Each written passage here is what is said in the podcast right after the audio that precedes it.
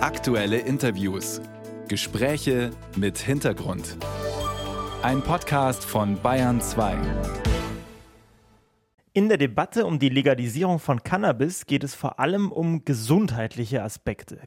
Dabei hat die politische Frage nach der Legalisierung von Cannabis historisch eigentlich relativ wenig mit Gesundheit zu tun meint die Historikerin Helena Barob. Sie hat die Drogenprohibitionspolitik der USA, an der sich auch wir in Deutschland lange orientiert haben, erforscht und darüber ein Buch geschrieben mit dem Titel Mohnblumenkrieg. Helena Barob, schön, dass wir miteinander sprechen. Ja, vielen Dank.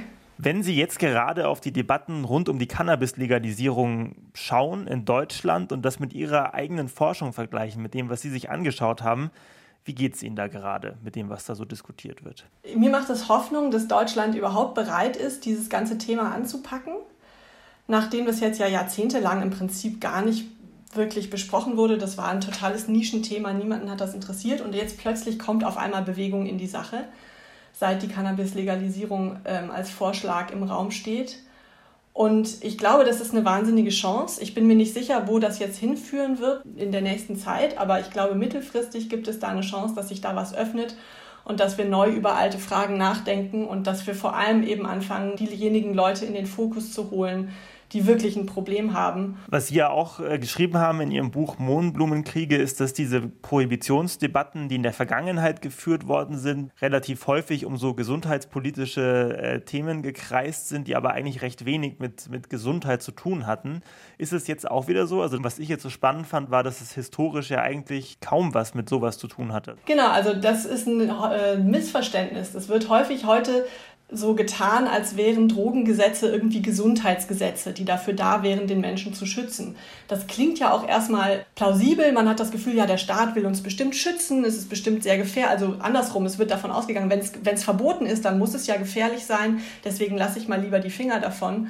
Aber das ist historisch überhaupt nicht der Zusammenhang, in dem Drogengesetze entstanden sind, sondern historisch ist es so, dass ähm, Drogengesetze im Prinzip Sittlichkeitsgesetze sind die in einen Topf eher fallen mit zum Beispiel dem Verboten von Homosexualität oder anderen Vorschriften, wie man mit seinem Körper umzugehen hat. Gesundheit spielt da eine nebengeordnete Rolle. Klar, es geht auch darum, dass man langsam versteht, was Sucht ist oder was Abhängig wie Abhängigkeiten funktionieren. Und da entsteht schon auch eine Sorge um sozusagen um die Gesundheit des Einzelnen und auch der Gesellschaft. Aber im Vordergrund steht doch die Ablehnung von Ausschweifung. Es ist ein christliches Argument dabei, so eine Art Nüchternheitsgebot, dass er so einen religiösen Hintergrund hat. Es sind ganz viele verschiedene Sachen mischen sich da, die im Prinzip wenig miteinander zu tun haben. Und ein wichtiger Aspekt ist eben auch die Ausgrenzung derjenigen, die Drogen nehmen. Und das wiederum vermischt sich relativ häufig auch mit rassistischen Aspekten. Wie kann man sich das denn konkret vorstellen mit diesen rassistischen Aspekten, wie sich das vermischt? Sie schreiben ja, dass eben diese Problematisierung von bestimmten Dingen und dann eben daraus resultierende Gesetze mit Rassismus anfangen. Genau, also ganz am Anfang steht da die ähm, rassistische Ablehnung der chinesischen EinwanderInnen, aber vor allem Einwanderer in den USA und an dem Beispiel kann man eigentlich auch ganz schön den, den Kreislauf beschreiben, der dann sich immer wieder wiederholt. Dieser Kreislauf funktioniert ungefähr so, es gibt eine Art Konsens in einer Gesellschaft, dass Drogen böse sind, was auch immer böse dann genau heißt. Und es gibt eine Gruppe, die ausgegrenzt wird. Und das kombiniert sich dann. Man sagt, ah, Gruppe X ist ausgegrenzt, die mögen wir nicht. Wir sind nicht so sicher, warum.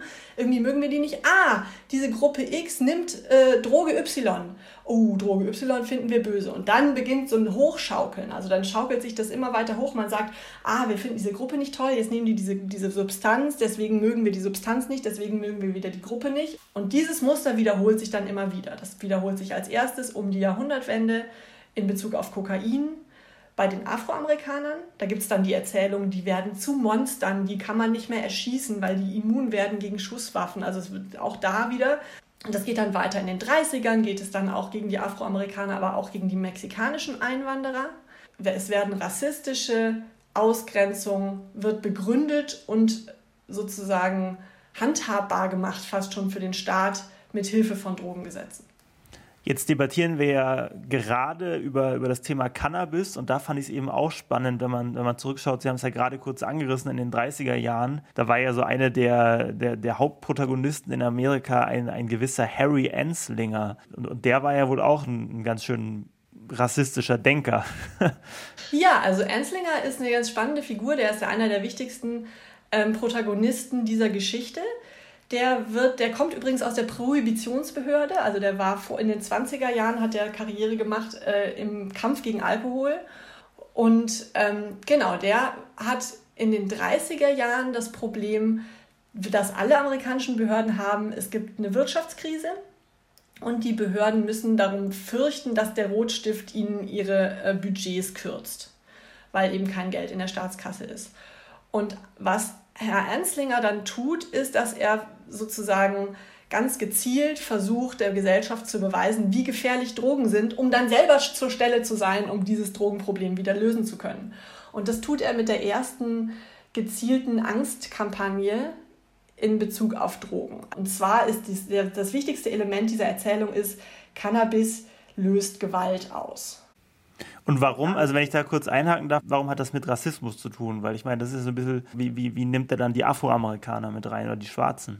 Na, die, die sind sozusagen, da, da werden wieder zwei Stränge zusammengeführt. Also erstmal ist es in seiner Ideologie unabhängig voneinander. Also erstmal sagt, geht er davon aus, Cannabis macht gewalttätig, aber es werden eben häufig diese Geschichten erzählt, dann eben nicht zufälligerweise, sondern relativ intentional werden diese Geschichten erzählt über Afroamerikaner, die angeblich irgendjemanden umbringen. Die eben bei Kokain habe ich es schon genannt. Also der, der afroamerikanische junge Mann in der Stadt ist sozusagen der Prototyp des Gefährlichen in dieser Erzählung. Und das wird eben ganz stark mit Drogenkonsum dann in Verbindung gebracht. Übrigens bis heute. Also diese Erzählung begegnet einem auch heute immer wieder, dass es irgendwie junge Männer auf bestimmten Drogen sind, die dann nicht mehr zu zähmen, nicht mehr zu halten, nicht mehr unter Kontrolle zu bringen seien und die unglaubliche Gewalttaten anrichten. Sie haben vorher schon gesagt, auch heute finden wir immer noch Bilder, die sozusagen historisch äh, im Rassismus oder in rassistischen Ideen verankert sind.